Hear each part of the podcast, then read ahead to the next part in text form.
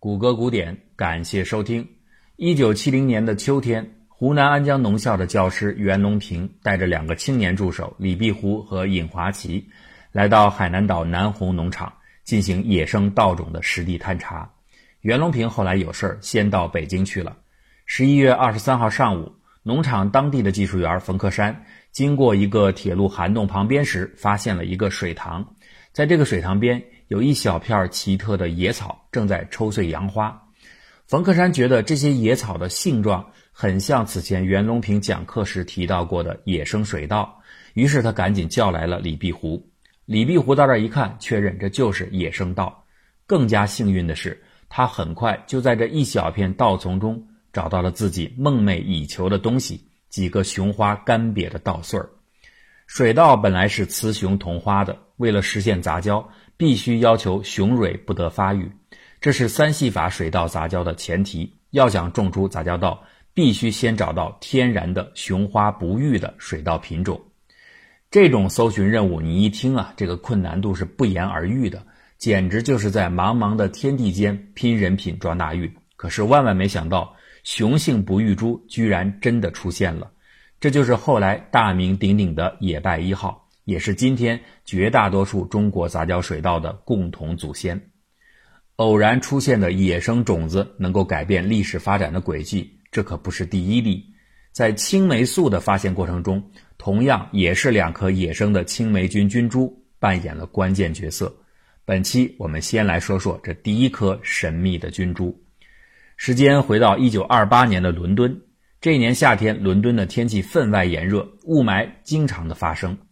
圣玛丽医院的莱特研究中心决定给所有的职工放暑假。这个时候，中心是在莱特教授的领导下开展工作的。在他的手下有一个得力助手，叫做亚历山大·弗莱明。这是一个看起来有一点木讷、总是专注于工作的苏格兰人，所以呢，他被同事们戏称为“苏格兰古董”。这个老古董确实跟着莱特教授很久了。一九零七年的时候。玛丽医院的莱特教授成立了一个独立于医院的研究中心，专门研究免疫技术。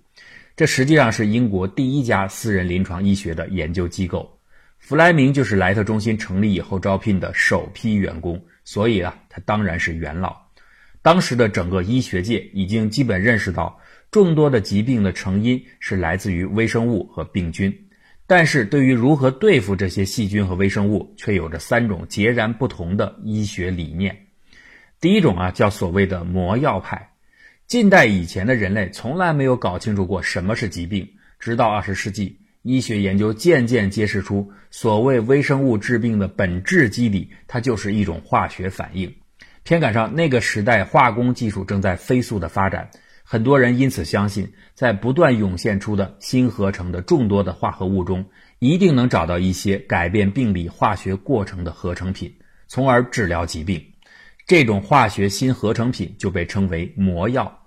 魔药派的代表人物是德国的艾尔利希，他合成出的昆凡那明在治疗梅毒方面效果是惊人的，一下子把人们对魔药的信念推向了高峰。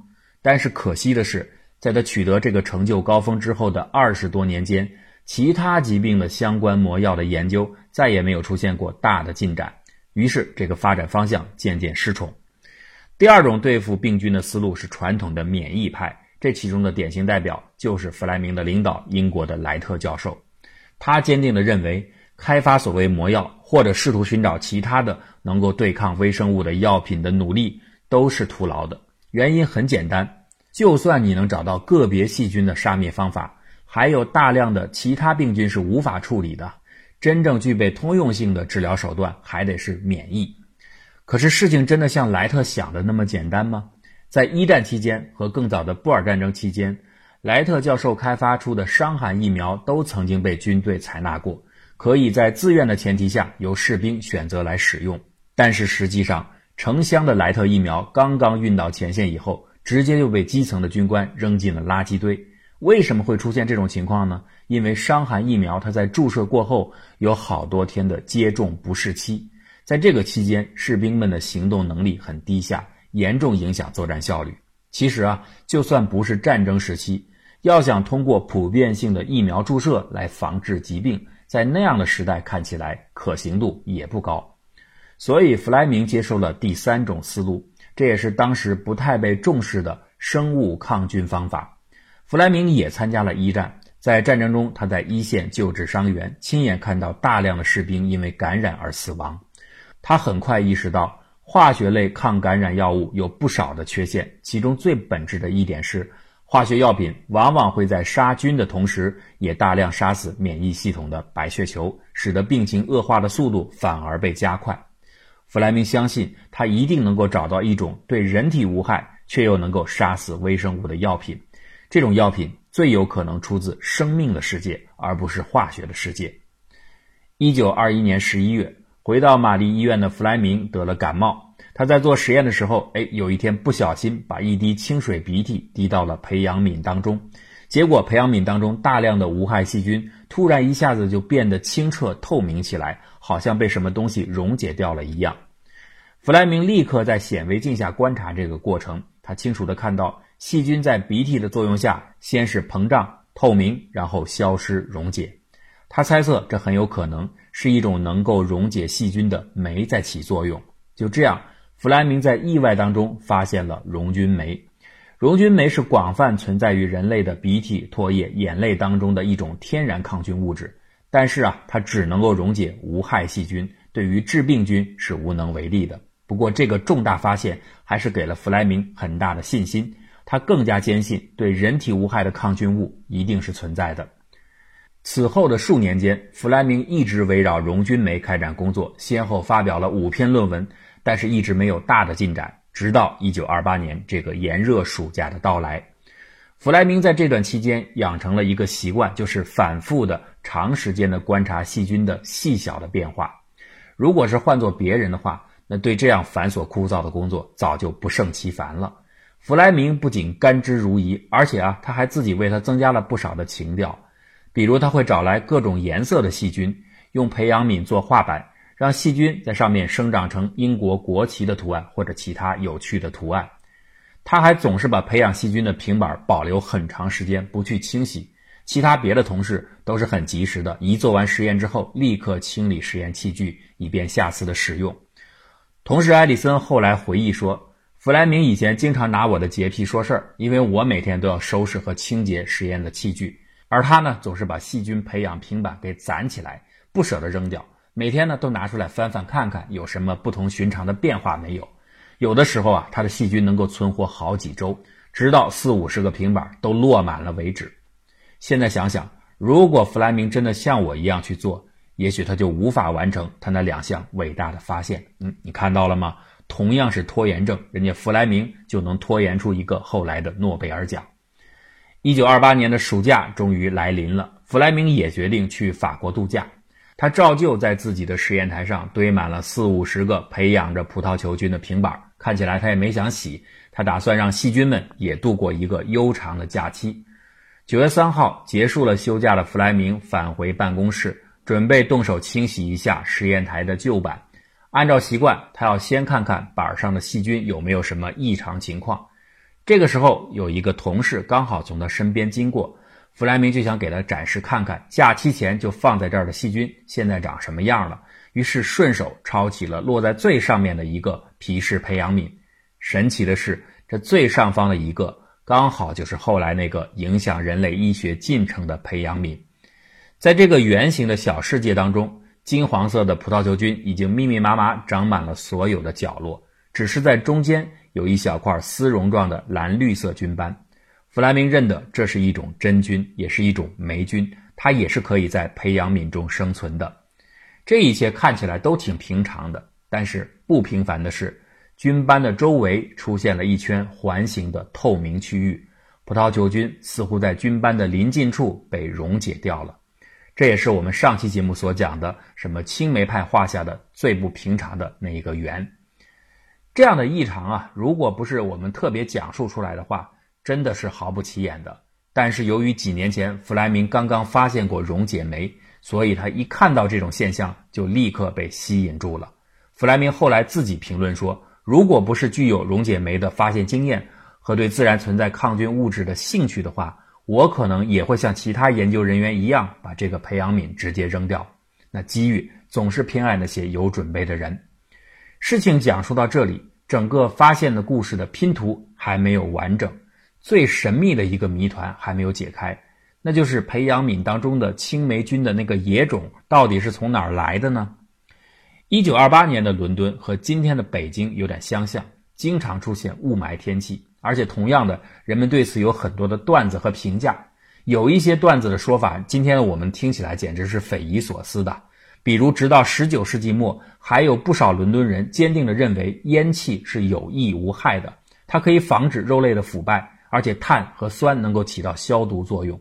还有人认为烟雾它就是伦敦最特色的文化，比如莫奈就说过：“没有了雾，伦敦就不是一座美丽的城市。”这些段子里有一个流传很广的说法是这样的：伦敦的烟雾后来催生出了霉菌，霉菌密集在一起就形成了霉雾。正是这种霉雾透过了弗莱明工作室打开的窗户进入到室内，又恰好有一颗孢子坠入到细菌的培养皿当中。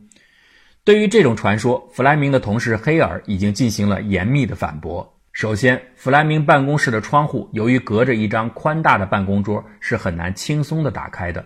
其次，如果你打开了窗户，外面的噪声会进来，桌子上很多实验器具有可能掉到楼下。喜好安静的弗莱明一定不喜欢这样。还有最重要的一点是，污染是培养细菌的最大的隐患。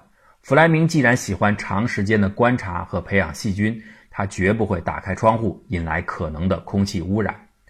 实际上，弗莱明培养皿当中的青霉菌的真正来源是楼下的真菌实验室。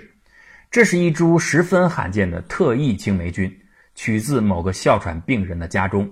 楼下的真菌实验室正在对其进行培养。这些霉菌菌株里边的某一个孢子，在一个刚刚好的时机，悄悄飘到了楼上，落到了器皿当中。如果它稍早一点到来，那弗莱明还没有放置好培养液；如果它稍晚一点到来，已经滋生起来的葡萄球菌就会阻止青霉菌孢子的繁殖。总之啊，在一个巧合的时间，一种显见的野生青霉菌落进了弗莱明的培养皿，而这个培养皿又在弗莱明离开之前被刚刚好的放在了所有平板的最上面。巧合到此还没有完，还记得实验室放假的理由吗？对呀，炎热呀。一九二八年的气象记录显示，那一年伦敦夏天的热浪令人难以忍受，这本来会阻止青霉菌孢子的生长，但是。当九月三号那天到来的时候，当弗莱明即将打开培养皿的时候，天气却突然变得凉爽了。难怪弗莱明的传记作者格温·麦克法兰会这样来描述青霉素的发现过程：这就像从一个装满了参与赛马者姓名的帽子里连续七次抽出获胜者一样，是一系列不可能事件的组合发生。我看到许多的传记故事到这里，关于弗莱明的部分就该结束了。差不多的结论就是，弗莱明成功发现了青霉素。其实这样来说是不完整的，因为后面的结局才更有意义。在如此小的概率下，如果不是弗莱明的坚持和细心，青霉素是绝对不会被注意到的。这是他的幸运，也是整个人类的幸运。但是客观的说，如果只有弗莱明的话，青霉素的真正价值也是肯定不会被发现的。因为到了后来，弗莱明自己都已经放弃了把青霉素作为抗菌药物的念头，而这又是为什么呢？弗莱明本身是一个微生物学家，但是他的化学能力很差。当他获得了青霉菌的溶液之后，发现这些青霉菌提取物非常的不稳定，几个星期之后就会分解改变，失去抗菌的能力。他不太懂得如何提纯和纯化溶液，也就无法提炼其中的有效成分。此外啊。它还有一个很重要的应用上的疏漏，它只是把这些溶液添加到了人的血液当中进行了测试，结果发现没有什么活性，所以他很泄气。他从没有想到要把青霉素用到梅毒菌或者链球菌的感染者身上。假如他真的这么做了，一定会因为很好的结果而大受鼓舞，并且取得持续的后面的进展。不过呢，历史不容假设，发现青霉素的弗莱明。最后对青霉素给出的结论是在临床上没有太大价值，仅仅可以起到分离微生物的作用。